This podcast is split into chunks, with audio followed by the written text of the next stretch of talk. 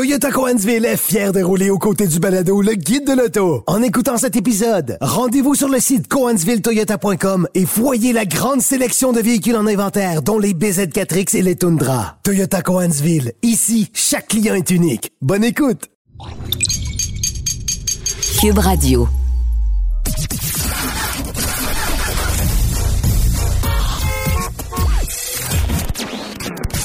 Vous l'avez vu? Vous l'avez lu? Maintenant, entendez-le. Avec Antoine Joubert, le guide de l'auto. Cube Radio. Bonjour tout le monde, bienvenue au Guide de l'Auto, édition du 5 août 2023. Évidemment, à l'amorce de ce Grand Prix de Trois-Rivières. D'ailleurs, on recevra Bertrand Godin la semaine prochaine pour nous parler de ses résultats en course, de la frénésie de ce Grand Prix de Trois-Rivières euh, qui est toujours très, très, très populaire au Québec. Euh, mais pour commencer, peut-être un retour sur, évidemment, cette annonce qui a été faite un peu plus tôt la semaine dernière concernant le retour de la Chevrolet Bolt. On parle souvent de la Chevrolet Bolt. On parlait énormément de sa disparition. GM est revenu sur sa décision et a annoncé euh, que la Bolt reviendrait sur le marché dès 2025 en utilisant cette fois une batterie Ultium. Euh, comment est-ce qu'on l'adaptera à la voiture? Est-ce que ce sera une toute nouvelle voiture ou un modèle modifié de celui qu'on a euh, en ce moment avec une nouvelle batterie? on n'a que peu d'informations pour le moment. ce qui est certain, c'est que ça sera évidemment le modèle électrique d'entrée de gamme de Chevrolet moi, j'ai l'impression qu'on va jouer une carte de VUS euh, urbain avec ça plus que celle d'une petite voiture. Donc, la EV euh, pourrait ne pas revenir euh, et, et, on conserverait plutôt l'équivalent de ce qui de ce qui est le modèle EUV actuel. mais ça me laisse croire également que les annonces qu'on avait faites à l'effet que euh, le Chevrolet Equinox EV serait vendu à partir de 35 000 dollars, ben j'ai l'impression qu'on va revenir sur notre décision et que la Bolt sera le modèle d'entrée de gamme qui pourrait débuter à ce prix-là, alors que l'Equinox lui sera vendu plus cher. D'ailleurs, Chevrolet annonçait cette semaine euh, les prix du Blazer EV qui sont plus élevés que ceux euh, qu'on avait initialement annoncé. Alors, euh, on parle évidemment de modèles à quatre roues motrices, là, parce qu'on a dévoilé que les prix des modèles à quatre roues motrices. Évidemment, ce sont les premiers qui débarqueront sur le marché. Euh, alors, la version Blazer EV 2 LT à 63 298 avant transport préparation et la version RS à 73 298.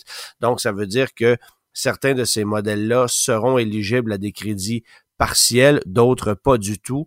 Euh, et le Blazer vient carrément jouer dans les euh, dans du Mustang Mach-E. Bon, on sait qu'il y aura une version SS à 557 chevaux qui, elle, risque de rivaliser directement avec le Mach-E GT Performance. Mais autant les versions à deux roues motrices que euh, la version SS seront euh, commercialisé ultérieurement. On sait que le Blazer EV 4 roues motrices arrivera au dernier quart de 2023 comme modèle 2024, donc produit très attendu. Euh, on ne sait pas si ça remplacera complètement le Blazer actuel. Ça, c'est une bonne question parce qu'évidemment, euh, le Blazer actuel a déjà quelques années dans le corps et ce n'est pas un des produits les plus populaires de la marque Chevrolet. Alors, est-ce qu'on aura deux Blazers sur le marché? Probablement que ceux-ci vont se chevaucher pendant un certain temps. Mais ce qui est assez particulier, c'est qu'on aura, euh, dans le cas du Chevrolet Blazer, des versions évidemment à quatre roues motrices, comme je viens de le mentionner, une version RS propulsée, dont on annonce une autonomie à 515 km, mais aussi une version à traction donc là, la version 2LT à, traction qui, elle, aura une autonomie de 471 km. Donc, euh, ça prouve en quelque sorte que euh, cette plateforme Ultium sera euh, ultra polyvalente et qu'on pourra l'adapter selon tout type de véhicule. Le Bolt sera probablement un véhicule à, à traction alors qu'on pourrait commercialiser d'autres modèles à propulsion. Bref, on joue avec cette plateforme-là euh, comme on le souhaite et ça fera en sorte qu'on pourra l'utiliser à toutes les sauces chez General Motors. Évidemment en espérant que ce soit efficace parce que euh, puisqu'on l'exploite déjà euh, sur plusieurs futurs produits, ben faudrait pas que ce soit une plateforme à problème. et évidemment, ben on sait que le premier véhicule qui utilise cette plateforme là, ben c'est le Cadillac Lyric qui a été lancé il y a déjà quelques mois. Bon, évidemment, cette semaine, ce qui a fait énormément jaser aussi, c'est le dévoilement, le grand retour du Toyota Land Cruiser. Euh, j'étais présent sur place à Salt Lake City euh, pour le dévoilement de ce véhicule-là qu'on a réalisé dans un magnifique musée, je dois le mentionner. On appelle ça le Land Cruiser Heritage Museum en plein cœur de Salt Lake City. Il y a une centaine de Land Cruiser de toutes les époques, de 14 pays différents. Euh, il y a quatre unités d'ailleurs qui proviennent du Canada qui sont présentes euh, là-bas. Euh, bref, une collection magnifique de Land Cruiser avec de vrais connaisseurs de ces camions-là qui connaissent tous les détails, les variations. vraiment un musée à découvrir et Toyota n'avait donc pas d'autre choix que d'utiliser ce musée-là pour dévoiler le Land Cruiser qui effectue un retour. Bon, sur le marché américain, on l'avait abandonné en 2021. Donc, ça n'a pas été un long départ pour le Land Cruiser. Mais au Canada, c'est en 1989 qu'on a laissé le Land Cruiser aller. Alors, ça faisait un bail qu'on ne l'avait pas eu chez nous au Canada. On avait préféré mettre l'accent sur des VUS Lexus qui étaient des équivalents, sinon sur le Forerunner. Et là, ben, on revient à la charge avec un Land Cruiser qui est, je dirais, à peine plus gros qu'un Forerunner, euh, qui utilise toujours un châssis à échelle, celui du Toyota Tundra, du Sequoia, mais évidemment, euh, avec un empattement moindre euh, et il est fabriqué à la même usine que le Forerunner. Alors ça, c'est quand même assez intéressant. Ça me donne un peu l'impression que le Land Cruiser reprend le flambeau du Forerunner, mais à un niveau peut-être un peu supérieur.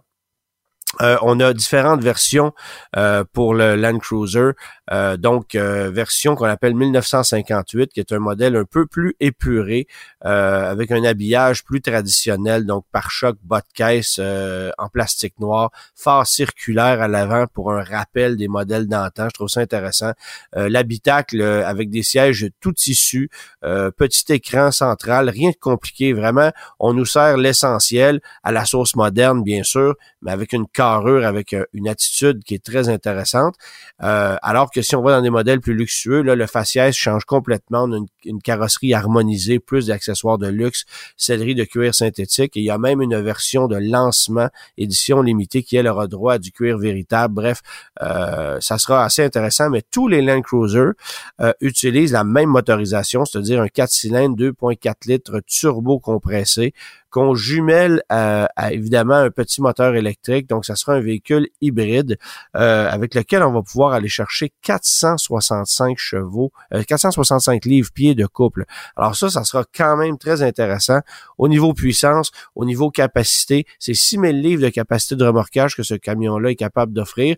On se serait peut-être attendu à plus, mais en même temps, euh, ce genre de véhicule-là euh, ne remorquera pas de gros monstres. Alors, euh, c'est très correct et on veut s'assurer que le véhicule est quand même capable de bien se comporter, même si on a un attelage à l'arrière. Quant au Forerunner, ben, on poursuit sa commercialisation pour 2024 sans changement, mais on n'en restera pas là. On sait que ça reviendra, le Forerunner. Euh, faut s'attendre à un véhicule qui sera euh, un rival un peu plus direct des Jeep Wrangler, des Ford Bronco. Est-ce qu'on aura des versions décapotables? Euh, ça, ça j'en doute, mais honnêtement, on aura un camion qui sera euh, peut-être encore plus aventurier que ce qu'on a en ce moment. Bon, évidemment, le Forerunner date de Mathusalem. On l'avait lancé en 2010 sous, sous sa forme actuelle. Déjà, à ce moment-là, il avait une mécanique vétuste. Euh, et 14 euh, ans plus tard, ben, on nous sert encore le même 4 litres avec la boîte automatique à 5 rapports. Alors, c'est complètement dépassé mais c'est un véhicule très fiable, très convoité, très volé également. D'ailleurs, c'est peut-être une crainte qu'on a avec le Land Cruiser aussi ça sera un véhicule très prisé euh, des voleurs, alors faudra le protéger adéquatement. Alors le, le, Land Cruiser arrivera sur le marché euh, en début d'année prochaine, ça sera un modèle 2024. Bon, évidemment, ben, ça dérive directement du Lexus GX qui reprend la même forme. Mais euh, dans le cas du Land Cruiser, on n'a que des versions à 5 passagers euh, parce qu'à l'arrière, ben, on utilise euh, le soubassement du coffre pour y glisser la batterie du système hybride, alors que dans le Lexus GX, ben, il n'y a pas de technologie hybride, c'est un moteur V6 traditionnel. Alors là, on peut ajouter une banquette de troisième rangée et gagner un peu en espace cargo. petit avantage du côté de chez Lexus, mais en même temps, ça sera un véhicule plus cher, pardon, et plus gourmand, évidemment. Euh, Porsche aussi a dévoilé, bon évidemment, euh, a dévoilé euh, ce à quoi on s'attendait, une édition 60e anniversaire de la Porsche 911. Bon, évidemment qu'il fête son 60e anniversaire cette année. on l'appelle la version ST. C'est une voiture qui va exploiter essentiellement le moteur 4 litres qu'on connaît de la GT3. alors 3.7 secondes pour le 0-100 km heure, 300 km heure en vitesse de pointe boîte manuelle uniquement, 518 chevaux, euh, avec cette particularité d'une voiture qui sera 40 kilos plus légère qu'une GT3 Touring. C'est quand même pas rien. Euh, on a sauvé 40 kilos de masse pour une masse totale de 1380 kilos. On parle d'un poids euh, à peu près équivalent à celui d'une berline civique. Alors c'est très, très impressionnant. Euh, on a une, on a euh, pour ce faire modifié la carrosserie avec des panneaux de plastique léger renforcés, jantes de magnésium, freins en céramique. On a un embrayage qui a été spécialement conçu pour cette voiture-là. Ça, ça permet de sauver quelques 10 kilos par rapport au système d'embrayage des autres versions de la 911. Alors il y a plusieurs éléments euh, de cette voiture-là qui sont euh, très, très, très attrayants en ce qui me concerne. Euh, et, et au niveau de performance, ben, ça sera évidemment exceptionnel. Voiture qui sera fabriquée en édition limitée à un coût faramineux. On parle de 343 900 dollars avant option. et vous pourriez choisir un ensemble Heritage, lequel comprend par exemple des hologrammes sur les portières, un habillage esthétique unique, quelques garnitures intérieures et ça, ben, ça, ça fait en sorte qu'on ajoute 23 200 dollars à la facture totale euh, du véhicule. Et il y a énormément d'autres options. Alors, probablement qu'au moment où on se parle, elles sont déjà toutes vendues, euh, ces, euh, ces Porsche 911, mais c'est une, c'est une autre édition ultra limitée qui vient s'ajouter au modèle Sport Classique, par exemple, au modèle GT3 Touring et à d'autres versions qu'on va voir débarquer dans les prochaines années. un mot aussi pour mentionner que du côté de Tesla, ben, on a pris la décision euh, de modifier le, type de facturation euh, qu'on allait faire au niveau des bornes de recharge canadiennes. Bon, là, on sait qu'évidemment, il y a plusieurs constructeurs automobiles qui se sont alliés à Tesla pour qu'on puisse utiliser les superchargers Tesla avec euh, différents produits, notamment les véhicules électriques de GM, Ford, Volvo, Polestar, Nissan, Mercedes. Rivian fait partie de ça aussi. Attendez-vous à ce qu'il y en ait d'autres qui débarquent prochainement. Alors, il y a déjà plusieurs marques qui pourront se recharger à même les réseaux Tesla. Euh, alors, on pourra euh, se recharger euh, sur les réseaux, mais avec une façon de calculer différente. C'est-à-dire que jusqu'ici, on fonctionnait, on fonctionnait en termes de temps, on calculait la recharge en fonction du temps de branchement. Et là, ben, ça sera littéralement au kilowattheure qu'on va qu'on va facturer. On calcule actuellement ou on estime actuellement que sur une borne de 72 kilowatts, donc une borne régulière chez Tesla, ben ça coûte à peu près 30 sous du kilowattheure, alors que sur une borne rapide, euh, donc ça va varier de 150 à 250 kilowattheures, euh, pardon, euh, ben là, euh, on est à peu près à 47 cents du kilowattheure, et ça sera à peu près équivalent. Donc, la, la, tarification ne changera pas tant que ça, mais ça sera une tarification qui sera probablement plus juste que ce qu'on a actuellement, parce qu'évidemment, ben, il y a des variations de capacité de charge euh, en fonction de la température. Donc, on n'a pas toujours la même charge pour le temps de branchement, alors que là, ben, ça sera littéralement au kilowattheure. Alors, s'il fait plus froid à l'extérieur et que la recharge est plus lente, ben, vous allez payer pour l'énergie que vous obtenez, non pas pour le temps que vous êtes branché. Laissez faire votre clignotant. Entrez directement dans le guide de l'auto. Cube Radio. J'ai pu mettre à l'essai au cours de la semaine dernière la Kia EV6 euh, qui avait gagné euh, le prix du VUS de l'année par euh, l'Association des journalistes automobiles nord-américains. un véhicule qui a fait énormément jaser pour son design. Bon, évidemment, pour sa technologie aussi. On sait qu'elle exploite la même la même technologie que la Hyundai Ioniq 5, Ioniq 6 notamment, Genesis GV60 également. Mais là, j'ai mis à l'essai la version GT. Ah, donc, une version ultra performante. C'est un véhicule, évidemment, qui se distingue beaucoup euh, de, de, des versions régulières par le fait qu'on a énormément plus de puissance. Euh, donc, deux moteurs électriques, un moteur de 160 kW euh, à l'avant, 270 kW à l'arrière, pour une puissance maximale de 576 chevaux. Alors, c'est une véritable fusée, ce véhicule-là. Euh, bon, évidemment, le niveau de performance est exceptionnel, euh, mais ça vient évidemment avec euh, un coût énergétique qui est quand même très, très, très élevé. Pour vous donner une idée, là, on parle d'un 0,100 km heure qui va osciller autour des 4 secondes, peut-être même un peu moins. C'est vraiment, vraiment rapide en accélération. mais l'autonomie annoncée est à seulement 332 km. Tout ça parce qu'on a la même batterie que dans des versions euh, GT euh, Line 1 ou 2, par exemple, des modèles à 4 roues motrices, qui, eux, vont faire euh, presque 120 km de plus en autonomie et qui offrent déjà une puissance plus que suffisante en ce qui me concerne. des véhicules qui vont boucler, par exemple, un 0-100 km heure autour de 5 secondes. donc, la version GT, ben, suspension plus ferme, jantes de 21 pouces, des freins gigantesques pour évidemment être en mesure d'immobiliser un véhicule aussi rapide que ça. Mais sinon, euh, en termes euh, d'accessoires, de luxe à bord du véhicule, c'est du pareil au même par rapport à une GT Line 2, à l'exception qu'on perd les sièges ventilés et les sièges à assistance électrique, parce qu'on a des baquets sport dans ce véhicule-là à réglage manuel et conséquemment, ben, on perd les sièges ventilés, mais sinon tout l'équipement est à peu près le même.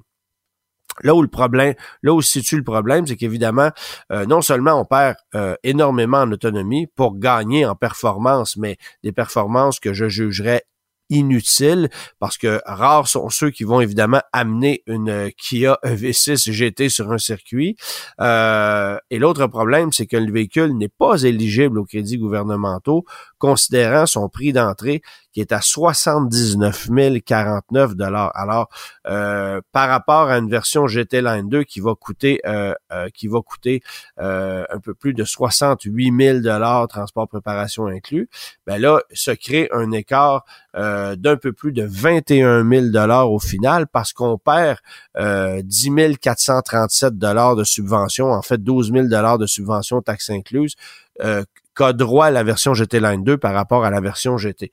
Alors, c'est, c'est pratiquement, euh, c'est, c'est, un peu plus de 21 000 d'écart de prix entre ces deux véhicules-là au final euh, pour gagner en performance, mais pour, pour perdre énormément en autonomie et en confort. Je suis pas persuadé qu'il y a beaucoup de gens qui vont adhérer à cette version GT, bien que ce soit très impressionnant euh, d'accélérer avec cette voiture-là. C'est une fusée, c'est une véritable bombe, mais à quoi bon sur un véhicule de ce ce genre-là. Euh, c'est juste une preuve de ce dont Kia est capable euh, de, faire. Par contre, euh, comme on perd en autonomie, ça fait un véhicule qui est pas très attrayant. Dites-vous que 332 km d'autonomie l'été, ben ça veut dire à peine 200 l'hiver. Alors ça, c'est pas très convaincant. Faudra aussi évidemment réduire la taille des jantes qui sont de 21 pouces durant l'hiver pour avoir une conduite qui est peut-être un peu plus efficace. Euh, mais encore là, vous ne pourrez pas réduire le diamètre des roues de beaucoup parce que les freins sont gigantesques. Euh, on parle de disques de plus de 15 pouces à l'avant, donc ça vous donne une idée. Euh, considérez les étriers, tout ça, j'ai pas l'impression qu'on peut vraiment descendre en bas de 20 pouces de diamètre de roue sur un modèle comme celui-là. Donc, une voiture impressionnante au niveau des performances, certainement, mais une déception euh, considérant son prix, son autonomie. Euh, et il y a fort à parier que c'est la seule qui a EV6 euh, qui pourrait traîner dans la cour des concessionnaires ces prochaines années parce que l'intérêt pour ce genre de produit-là n'est pas tout à fait là. Un autre véhicule électrique que j'ai mis à l'essai rapidement, c'est le Mercedes-Benz EQB. Alors ça aussi, ça a été une, une amère déception. Bon, évidemment, on a adapté une technologie électrique sur le GLB, qui n'est pas un véhicule qui avait été conçu initialement pour recevoir une technologie électrique. Euh, deux moteurs électriques, un sur chaque essieu, puissance de 288 chevaux, euh, 0 100 en 6,2 secondes et autonomie annoncée à 356 km, euh, vitesse de charge maximale qui est à 100 kW. Donc, c'est rien de très impressionnant. Euh, le véhicule est, est, très joli, soit dit en passant. La position de conduite est intéressante. Je ne suis pas un fan des sièges qui sont pas très confortables, mais la position de conduite est bonne, visibilité est excellente. Euh, c'est une petite boîte carrée qu'on aime bien et qui, ironiquement, a quand même un bon coefficient aérodynamique, même si c'est un véhicule qui est assez angulaire au niveau de ses formes.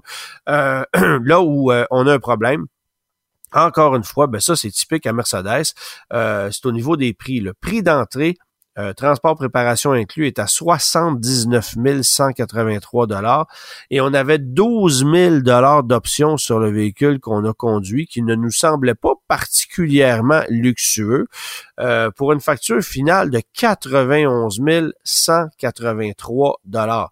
Ça c'est le prix euh, pour un G pour un EQB pardon euh, ce qui vient, qui vient littéralement chevaucher la facture d'un EQE e d'entrée de gamme qui va offrir la même motorisation, euh, mais avec une batterie de plus grande taille, donc une meilleure autonomie, euh, parce qu'ici, on a une batterie de seulement 70,5 kWh. Alors, la facture a carrément pas de bon sens. Bon, évidemment, c'est pas éligible au crédit. Alors, ça le désavantage considérablement par rapport à des rivaux comme le Audi Q4 e-tron, qui lui est éligible, comme le Lexus RZ 450e, qui est certainement pas le véhicule de l'année, mais qui est éligible aussi, surtout contre le Volvo XC40 Recharge qui a droit au plein crédit lui également. Euh, produit qui est pas nécessairement convaincant au niveau de sa technologie et qui coûte littéralement 20 000 dollars de plus que la concurrence. Alors ne soyez pas surpris si, on, si, ne vous, si vous n'en voyez pas pardon sur les routes euh, parce que c'est un produit qui est euh, tout simplement mal né et considérant les crédits applicables et les lois les concernant, ben, ça ne se vendra pas du tout. Les les techniques, les conseils. Attachez votre ceinture, ça va aller vite. Le guide de l'auto.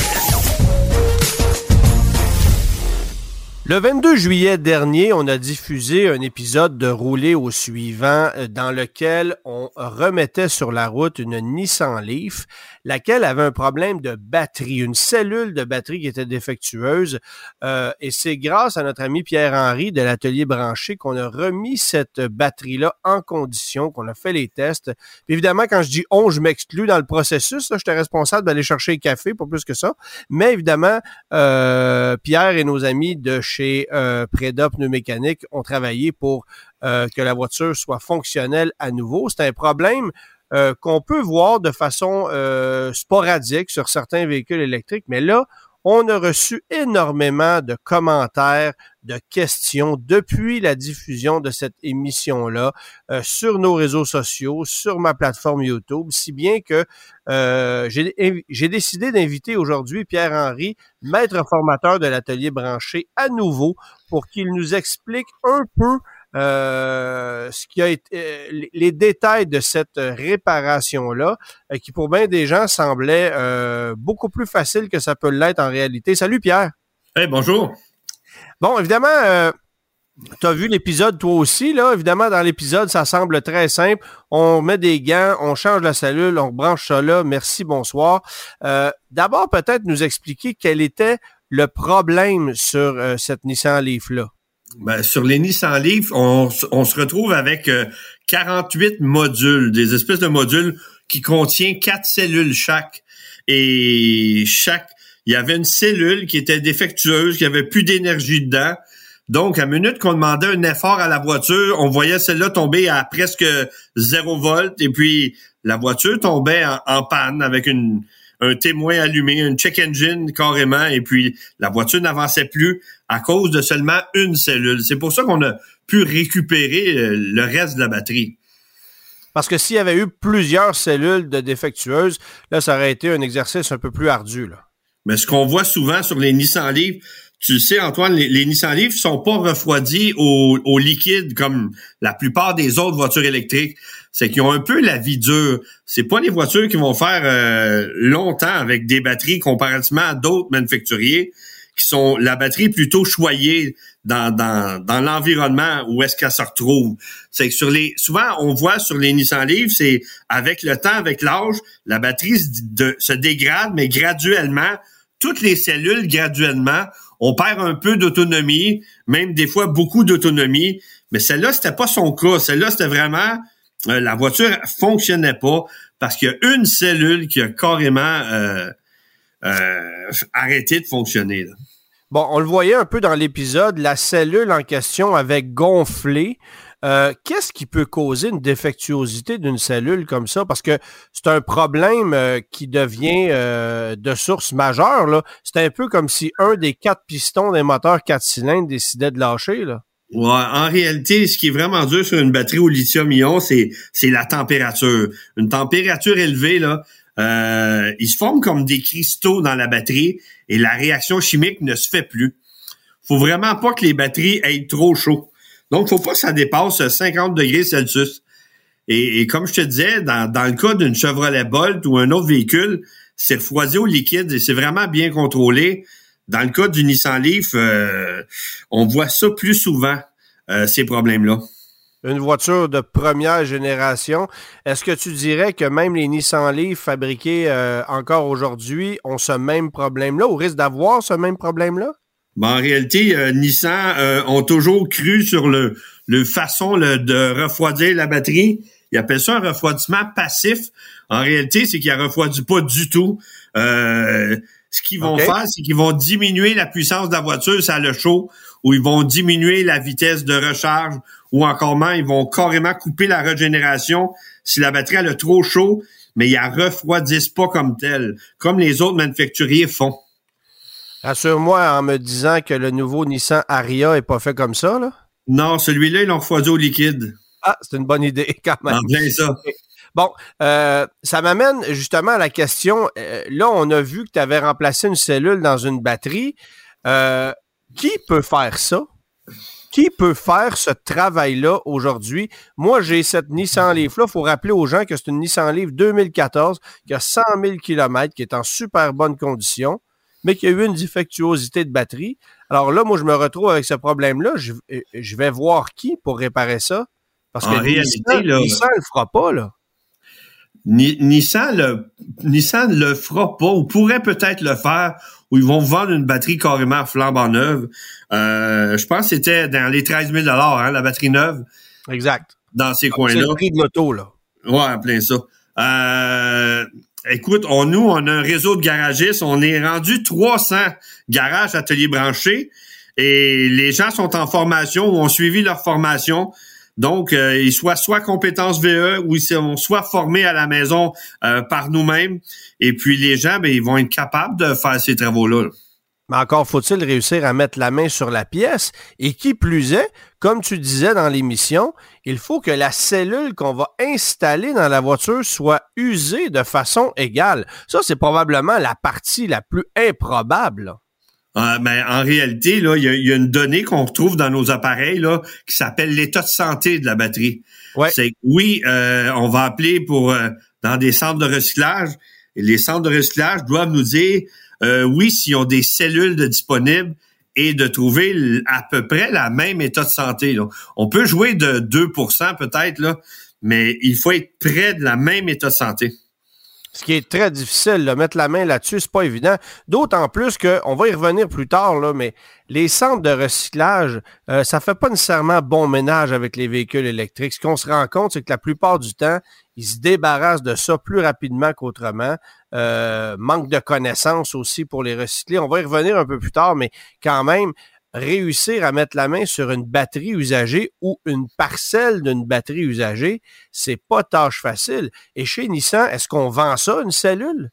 Euh, chez Nissan, ils vont vendre une cellule. Présentement, Nissan aurait pu nous vendre une cellule. On n'a pas vérifié le prix, euh, mais la cellule serait à l'état de santé serait à 100% et notre, notre batterie était à 79-80 Donc, on pouvait pas mettre une cellule neuve parce que elle aurait été plus forte que les autres. Et là, s'il y a une différence de 40 millivolts, il y a un témoin check engine qui allume. Donc, il faut vraiment qu'il y ait à peu près tout le même état de santé. J'aime ça que tu dises un témoin check engine dans une voiture électrique. C'est un peu drôle quand même. Ouais, ouais, euh, c'est pas un misfire sur le cylindre numéro 5, là. Non, non, non, vraiment pas. C'est plutôt la cellule numéro 67 dans ce cas-là. Ouais, ouais, c'est ça. Est-ce que est-ce c'est un cas isolé, ce qu'on a vécu avec la Leaf, ou est-ce que c'est monnaie courante? Je parle pas juste des produits Nissan, mais des véhicules électriques en général. Ben, je peux vous dire, c'est, c'est, c'est, c'est un cas isolé. Euh, pour le vrai, j'ai diagnostiqué une dizaine de Nissan Leaf et l'état de santé de la batterie est baissé, mais baissé partout égal. C'est que souvent, les gens arrivent après des 2012-2014 comme ça, ils arrivent avec un état de santé de 60-70% et là, ben, ils ont perdu de l'autonomie. Il n'y en avait pas déjà beaucoup d'avance les premières générations. Non. Et puis là, ben, ils veulent que je la répare, mais c'est toutes les cellules qui sont rendues là. C'est que là, le remplacement, c'est la batterie complète. Puis rendu là, ben, une batterie neuve, c'est le prix de l'auto. Fait que là, on se pose une question. Tu sais. Ben, mais évidemment, mais évidemment, tu me parles d'un véhicule, un véhicule électrique de première génération. Euh, là, aujourd'hui, les véhicules électriques ont évolué, comme tu le mentionnais, sont refroidis au liquide. Ils ont différents systèmes de refroidissement. Mais est-ce que toutes les batteries de voitures électriques sont fabriquées de la même façon et se réparent de la même façon? Oh, vraiment pas. Euh, vraiment pas. Euh, celle-là, pour le vrai, c'est, c'est un modèle facile. Peut-être à part que elle est scellée avec de l'uréthane. Là. Euh, mm-hmm. C'est pas toutes les manufacturiers qui font ça. Euh, souvent, c'est un, joint en caoutchouc beaucoup plus facile. Euh, mais des fois, les cellules sont soudées une, une après les autres. C'est on peut pas changer une cellule. Exemple, la Chevrolet Bolt euh, sont soudées en paquet de 10. C'est que si on a changé une cellule, on va changer un paquet de 10. Et il y a 10 paquets de 10 carrément là, sur la voiture. Prenons, euh, prenons euh, par exemple une voiture Tesla. Euh, je mm. pense que c'est ce qu'il y a de plus commun sur la route. Quand une batterie fait défaut sur une Tesla, ça, ça implique quoi comme type de réparation?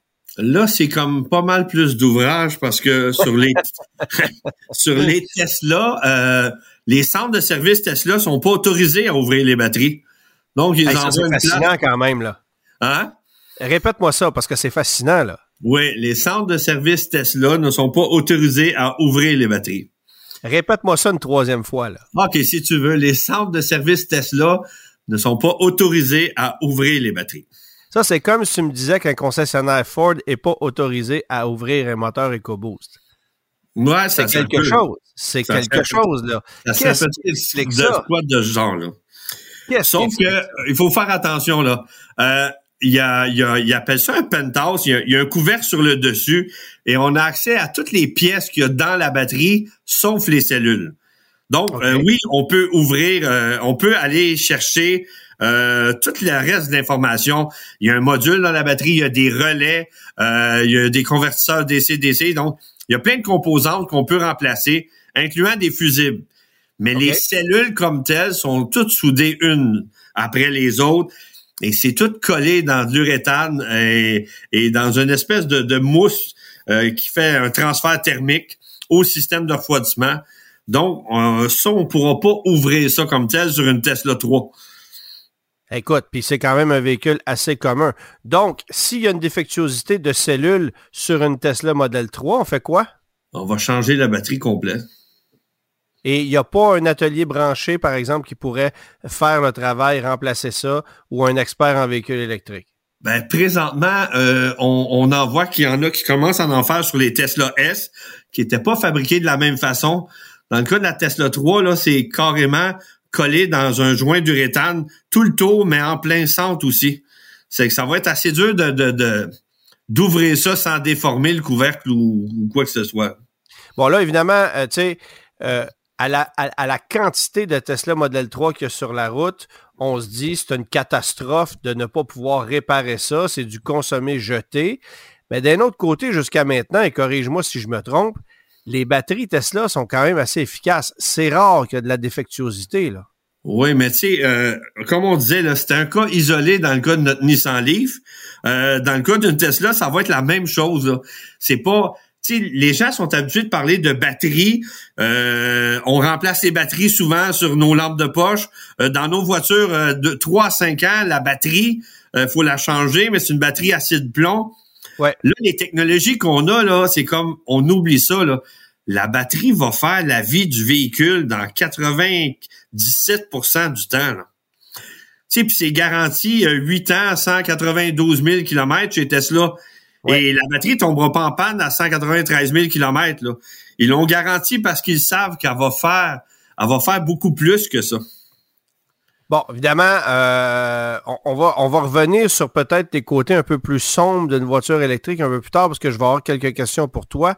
Mais ce que ce qu'on a pu voir dans l'émission de la Nissan Leaf, euh, c'est une situation qui a étonné bien des gens parce que il y a une majorité de gens qui se sont achetés des véhicules électriques, mais qui n'ont aucune idée de comment on va en faire l'entretien dans les années à venir.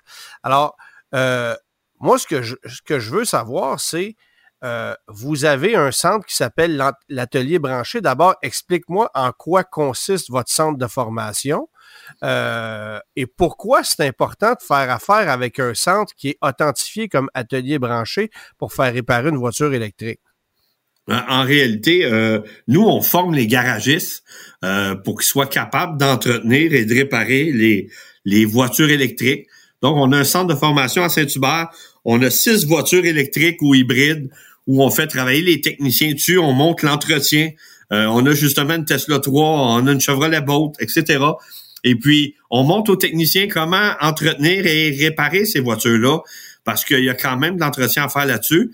Et on encourage les gens, bien sûr, à faire affaire avec un garagiste indépendant qui va être capable de réparer et d'entretenir ces voitures-là. Bon, tu me parles, et là, tu amènes un point super important, tu me parles de garagiste indépendant. Est-ce qu'un concessionnaire peut être homologué atelier branché aussi? Parce que il y a des concessionnaires de véhicules neufs qui auraient euh, fort intérêt à suivre le genre de formation que vous donnez. Là. Non, présentement, on a seulement des garagistes indépendants. On n'a pas de concessionnaire. C'est un peu pour arriver en compétition un peu avec les concessionnaires euh, pour ce qui est de la réparation des voitures. Là. OK, euh, mais quand on se présente chez un concessionnaire, la plupart du temps, ils veulent pas toucher à ça ou ils veulent te vendre une batterie neuve, ce qui n'est pas une solution. là. Ouais, je comprends. quand un moteur, quand un moteur à essence claque ou donne pas le plein rendement qu'il devrait donner, je me présente chez Subaru demain matin avec un 2 litres qui prend euh, une pinte d'huile aux 2000 km. Ben là, moi, je t'inquiète de mon moteur, il y a une dégradation de sa qualité, le concessionnaire va m'aider. Juste au remplacement possible du moteur. Mais moi, si j'ai un problème avec ma voiture électrique, puis je m'en vais chez Ford, puis que je dis, bon, ben mon Mac-E avance plus, ben, eux autres, ils font Ah, ça prend une batterie neuve ou ça prend un moteur électrique neuf ou ben voyons donc, ça n'a aucun bon sens. Une batterie neuve, c'est 20 000. Là.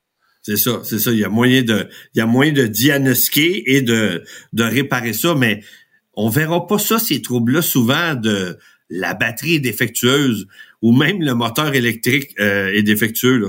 Je crois vraiment que les moteurs électriques, là, ils vont être faits pour durer un million de kilomètres. Ça, le moteur électrique m'inquiète pas du tout.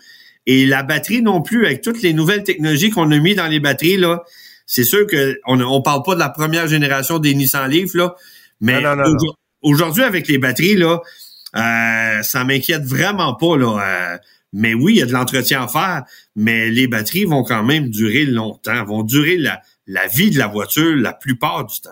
La plupart du temps, mais le cas où ça arrive pas, tu es obligé de tu es pratiquement obligé d'envoyer la voiture à la casse. Et ça, ça m'amène à mon ça m'amène à mon prochain point, tu sais. Non, mais là, tu vas vous allez aller dans un atelier branché ou qui vont peut-être essayer de trouver des solutions euh, plus abordables, comme on a fait sur la Nissan Leaf, là. Est-ce qu'un constructeur automobile se doit de rendre disponible des pièces pour que vous puissiez les réparer? Ou est-ce que, parce que Tesla, bonne, bonne chance pour avoir des pièces de batterie, là. Il en ouais, pas. présentement, présentement chez Tesla, euh, le, marché est ouvert. On a l'information technique, donc la même information que le concessionnaire. Euh, on est capable d'avoir les outils aussi, les mêmes outils que le concessionnaire, même appareil de diagnostic. Ce qu'on n'a pas accès présentement, Tesla nous donne pas accès, c'est à, les pièces qui ont rapport au, voltage. Donc, pour des raisons de sécurité, euh, il y a seulement Tesla qui peuvent avoir les pièces qui ont rapport au, voltage, dont la, dont la fameuse batterie. Pour une question de sécurité d'Elon Musk, là. Oui, en plein ça. oui, c'est ça. En plein ça, là. Ouais, ouais, ouais, je comprends. Bon. Euh, L'entretien d'une voiture, bon, évidemment, je reviens sur le fait qu'il y a beaucoup de véhicules électriques qui rapidement vont être envoyés à la casse par incompétence, par manque de connaissances. Euh, bon, je t'ai déjà rencontré le cas euh, d'une personne qui avait une Ioniq 5, euh, 30 000 de dommages suite à un accident. La voiture en vaut presque 60 000. L'assureur a scrappé la voiture, euh, mentionnant qu'on n'était pas capable de réparer la voiture dans un délai raisonnable et que ça coûtait trop cher de fournir un véhicule de location avec de l'essence, etc., etc. Il y a beaucoup d'enjeux quand on se procure un véhicule électrique et qu'il arrive un sinistre ou un pépin. Euh, est-ce que tu penses que c'est quelque chose qui va se régler rapidement? Hmm, je croirais pas. Du côté, tu sais, l'évolution de l'automobile va vraiment vite ces temps-ci et les gens sont pas tous formés. Incluant les évaluateurs d'assurance qui vont vont mettre dans l'estimé une batterie complète, mais elle a peut-être juste une bosse et, et ce boss-là se réparait. Le couvercle de la batterie se vendrait, mais lui il a décidé de pour pas prendre de chance de mettre la batterie au complet. là, on scrape le char parce que la voiture est, est sais, la valeur est trop élevée. Mais c'est ça, puis on, on, le paye par après quand on assure les voitures. Ben oui, parce que les voitures électriques, ça coûte très cher à assurer par rapport à une voiture à essence équivalente. Bon, euh, un petit mot peut-être sur l'entretien d'un véhicule électrique. Là. Quand, on, se, on, se, fait vendre une voiture électrique sans entretien, là, on s'entend que c'est pas vrai. Fait juste nous, nous, lancer quelques lignes en disant, en disant voici ce que vous devez faire sur un véhicule électrique. Là il faut comprendre que les vendeurs de voitures, leur but, là, c'est de vendre la voiture. Et c'est pas très vendeur quand on parle d'entretien puis de réparation. C'est que c'est sûr que c'est pas le vendeur qui va vous informer de l'entretien, mais plutôt euh, le côté service ou le côté euh, votre garagiste qui va être capable de vous dire ce qui arrive avec ça. Et en réalité, ben, on le sait que les freins sont moins utilisés à cause de la régénération c'est que les freins ont tendance à rouiller. Une fois par année, il faut absolument aller faire lubrifier les freins. Il y a beaucoup de systèmes de refroidissement sur une voiture électrique. Mhm. Donc, euh, une Chevrolet Bolt, euh, il y a trois systèmes de refroidissement. Euh, donc, il y a du Preston à changer aux cinq ans. Ionic, Ionic et Kia ont un, liquide de refroidissement qui, qui, est, qui est moins conducteur électrique. Lui, il faut le changer aux trois ans. Et chez Hyundai et Kia, ils vendent 149 dollars détail du 2 litres. C'est que tu comprendras qu'il en rentre 10-12 litres. Et on, parle de 100, 149 pièces du 2 litres. C'est que c'est des factures qui montent facilement à 1000 pièces pour remplacer le Preston.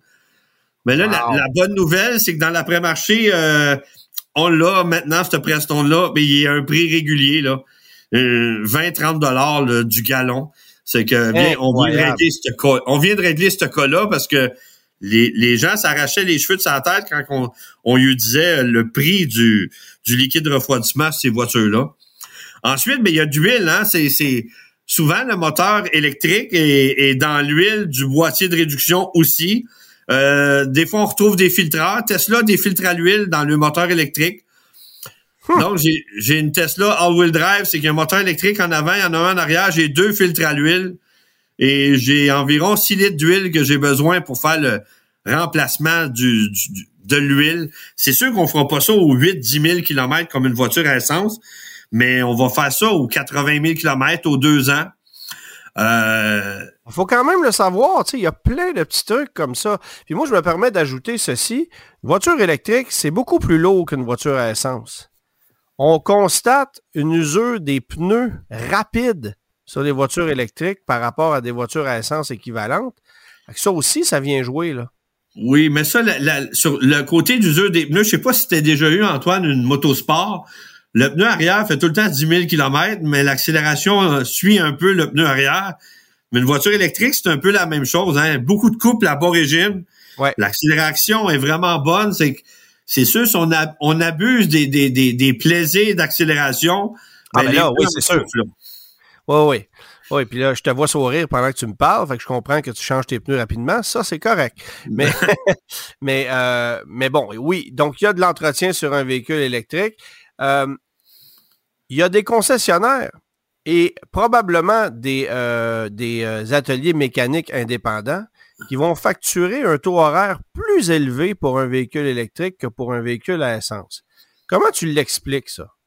Euh, peut-être pour les besoins de formation qu'ils ont ou euh, les, besoins de l'inflation présentement d'à peu près tout ce qui tout ce qui touche euh, pas l'automobile mais l'industrie au complet là. ça prend de l'outillage, là, je suis d'accord, ça prend de l'équipement de sécurité bien sûr, mais quand même. En plein ça, il y a peut-être un pour un garagiste, il y a peut-être un 10 000, 10 15 000 dollars d'investissement de plus euh, ajouter pour travailler sur les voitures électriques. Le, fameux lift qui descend en batterie, là, je l'ai oublié aussi, il y, a, un autre 10 000 là d'investissement. C'est que c'est sûr que faut que les gens rentabilisent ça. Euh, Mais en même temps, un garagiste passe son temps à acheter des mises à jour pour des systèmes informatiques, passe son temps à acheter des nouveaux outils. C'est pas comme si c'était exceptionnel de dépenser 10 ou 20 000 dollars en outillage pour réparer des véhicules électriques, là. Oui, mais c'est épouvantable comment est-ce que on, a, on manque de techniciens. Il faut payer techniciens beaucoup plus cher qu'avant. Donc, les, les, la rentabilité est pas vraiment là. Il faut vraiment travailler fort, voir à ses affaires et, facturer les, bons montants. Oui, ça, tu sais, pour, pour, pour un client, ça paraît énorme quand il voit la facture arriver. Mais si on regarde tout ce qu'il y a en arrière de ça, en équipement, en salaire, en, en, tu sais, pour avoir des bons techniciens, euh, faudrait peut-être évaluer comment ça coûte l'incompétence. C'est peut-être beaucoup plus cher. fait qu'autrement dit, on n'achète pas une voiture électrique pour sauver des sous, là. Ça, c'est évident, là. Ben, c'est sûr que c'est sûr sur l'entretien, ben l'entretien d'une voiture essence aussi est là. Euh, ça, me fait, ça, me fait, penser un peu avec les diesels, avec les, le système durée et tout les, le dispositif anti-pollution. Dans le côté de la voiture électrique, ben c'est, c'est des choses qui sont différentes. Mais sérieusement, euh, c'est sûr qu'il faut faire le calcul. Euh, si vous faites beaucoup de millage, c'est sûr que ça devient beaucoup plus rentable une voiture électrique.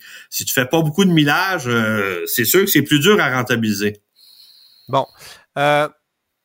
As-tu une crainte euh, quant à la multiplication des véhicules électriques sur nos routes? Parce que pour le moment, tu as un parc automobile qui est composé à peu près à 2% de véhicules électriques hybrides rechargeables. Euh, ça va monter à 3 d'ici un an, un an et demi. Bon, c'est correct, il se vend beaucoup de véhicules électriques en ce moment. Mais on va arriver à un moment donné où il va y avoir 25, 30, 35% de véhicules électriques sur nos routes on est-tu capable de réparer ces véhicules-là? On est-tu capable de les recharger? Est-ce qu'on est prêt pour accueillir une quantité euh, aussi énorme de véhicules électriques sur nos routes? Ça va aller euh, avec l'évolution. On n'aura pas 25% demain matin, mais déjà, on voit que plusieurs garagistes, plusieurs bannières euh, s'équipent, s'arrangent pour être capable de réparer ces voitures électriques-là le réseau des bornes de recharge grandit aussi vite que la vente des voitures électriques. Euh, sérieusement, je suis tellement pas inquiet. Je dis souvent, on est en 1902 de la voiture électrique. Là. Tu sais, comme en 1902, la voiture essence, il y avait les mêmes questions. Est-ce qu'il va avoir assez d'essence? Est-ce qu'il... Mais on est un peu au même tournant. Là. On est au début de la voiture électrique avec, comme tu dis, près de 3% du réseau présentement mais le réseau va s'améliorer euh, aussi vite que les voitures vont se vendre. Ben, J'aime ta comparaison avec 1902, à la différence qu'en 1902, il n'y avait pas d'alternative. C'était un cheval. Il n'y avait pas de réseau en place pour alimenter des chevaux. oui, je sais, mais... On connaît l'alternative du véhicule à essence. Alors, c'est un peu différent. Oui, mais en 1902, là, les gens disaient euh, jamais je vais me débarrasser de mon cheval pour ta patente qui marche à gaz. Euh, ça remplacera jamais un bon cheval. Les chevals existent encore, mais tu vas plus, t'en vois plus beaucoup au Tim Horton euh, en commande à l'auto. C'est, ça va être la même chose tantôt avec la voiture à essence. Là. Ouais, éventuellement. On va voir. Hey, je termine avec un petit point, Pierre. J'ai trouvé ça intéressant. Euh, j'ai fait des recherches et dans le monde du véhicule d'occasion, euh, lorsque tu achètes un véhicule électrique, il n'y a aucune compagnie de garantie prolongée qui couvre les batteries de véhicules électriques pour un terme supérieur à celui du constructeur. Donc, si toi, tu t'achètes une voiture électrique demain matin, dont la batterie est garantie 8 ans, 130 000 km, ben, le terme de la, garantie va peut-être couvrir euh, davantage de pièces jusqu'à 160 000 km, mais la batterie du véhicule électrique ne sera jamais couverte pour un terme plus grand que celle du manufacturier. Comment t'expliques ça? Ben, j'explique ça parce que y a, en valeur, il y a beaucoup trop de risques pour les compagnies d'assurance. Tu sais, en réalité, les autres, c'est du gambling qu'ils font. Tu viens de me dire que ça brise à peu près jamais. Non, je sais, mais ils savent pas. Eux autres le savent pas, les compagnies d'assurance. Donc, c'est de l'ignorance. Euh, carrément, là. Euh, les, les, les, compagnies qui vendent des garanties prolongées, là, euh, ils savent pas dans quoi ils s'embarquent. C'est que c'est des chiffres d'actuaires, mais bon. Mais, mais, mais sérieusement, tu sais, sont, sont, sont, sont pognés avec le même problème avec la voiture à essence d'aujourd'hui, là. La voiture d'essence d'aujourd'hui, je m'excuse, là, mais je ne sais pas si tu sais comment ça vaut une transmission sur une, une Jetta euh, avec la transmission DSG. Je crois qu'on parle de, de 10-12 000 dollars pour une, un remplacement seulement de la transmission. Est-ce qu'on parle des nouveaux moteurs d'aujourd'hui? Comment ça peut coûter le remplacement? Euh, si tu parlais euh, chez Porsche aussi, hein, t'es pas capable d'avoir de pièces euh, chez Porsche pour réparer le moteur. C'est le moteur au complet, là. Il y a, juste un, lifter qui, qui, brise, puis ça prend un moteur complet. Le 3 cylindres chez Ford a été pareil. Là. Ils vendaient pas de pièces internes pour réparer le moteur. C'est ben, c'est trop fragile à ouvrir, ça, c'est pour ça. Ouais, peut-être, mais tu oui, la voiture électrique, puis ce qui fait peur aux gens, c'est la batterie, carrément. Puis moi, je suis vraiment confiant de cette technologie-là. Euh, ça va à merveille, euh, ça va durer longtemps. On va perdre l'autonomie, hein. Dans le fond, quand vous achetez une voiture électrique, ce qu'il faudrait vérifier, c'est OK, ça va être quoi l'autonomie dans cinq ans si je veux la garder longtemps? Et est-ce qu'elle va encore euh, combler mes besoins? C'est bien plus ça. C'est pas l'autonomie quand la voiture est neuve, c'est l'autonomie dans cinq ans. On perd un 3-4% d'autonomie par année. C'est, c'est peut-être bon d'acheter la plus grosse batterie pour arriver après 5, 6, 7 ans et que la voiture convient encore à nos besoins et là, d'avoir fait une, bonne achat.